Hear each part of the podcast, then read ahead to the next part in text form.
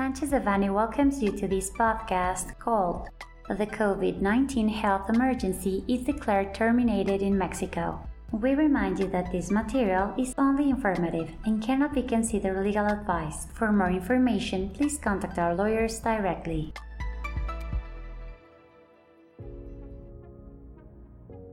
On January 30, 2022, the World Health Organization declared that the outbreak of the SARS CoV 2 virus constituted a public health emergency of international importance due to the contagiousness and spread of the virus. On March 11th of the same year, said outbreak was considered a pandemic due to the exponential increase in the number of cases existing at that time in several countries.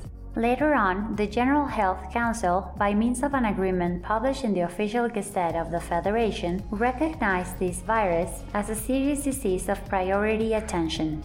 For this reason, the Ministry of Health published a decree to establish the necessary actions for the prevention, mitigation, and control of the health risks caused by the disease caused by COVID 19.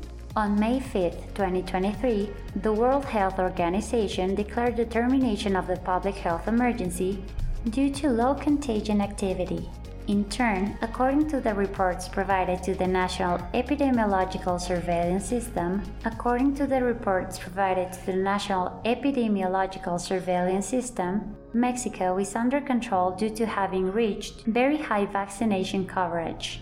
In this regard, there is a continuous downward trend in the number of deaths and hospitalizations due to the SARS CoV 2 virus. In this regard, and in relation to the previously mentioned provisions, the extraordinary health action is declared to be terminated, as well as those measures that have been dictated by the General Health Council and the Ministry of Health in order to know in detail the extraordinary health actions that will continue to be applicable or not, as well as those measures dictated by the General Health Council and the Ministry of Health, to which we will no longer be subject, and the benefits that may arise from this, Sanchez Devanny has a team of experts that can advise you on a daily basis to reduce risks and prevent contingencies due to non-compliance with the law.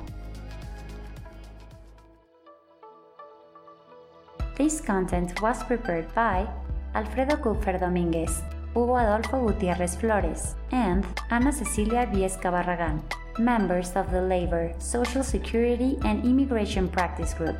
For any questions or comments on this material, please contact us directly or visit our website, sanchezdevanny.com. Unless otherwise specified, users of this podcast may save and use the information contained here only for educational, personal, and non commercial purposes. Therefore, its reproduction for any other medium is prohibited, including but not limited to copying, retransmitting, or editing without prior permission of Sanchez Devanny Eseverri,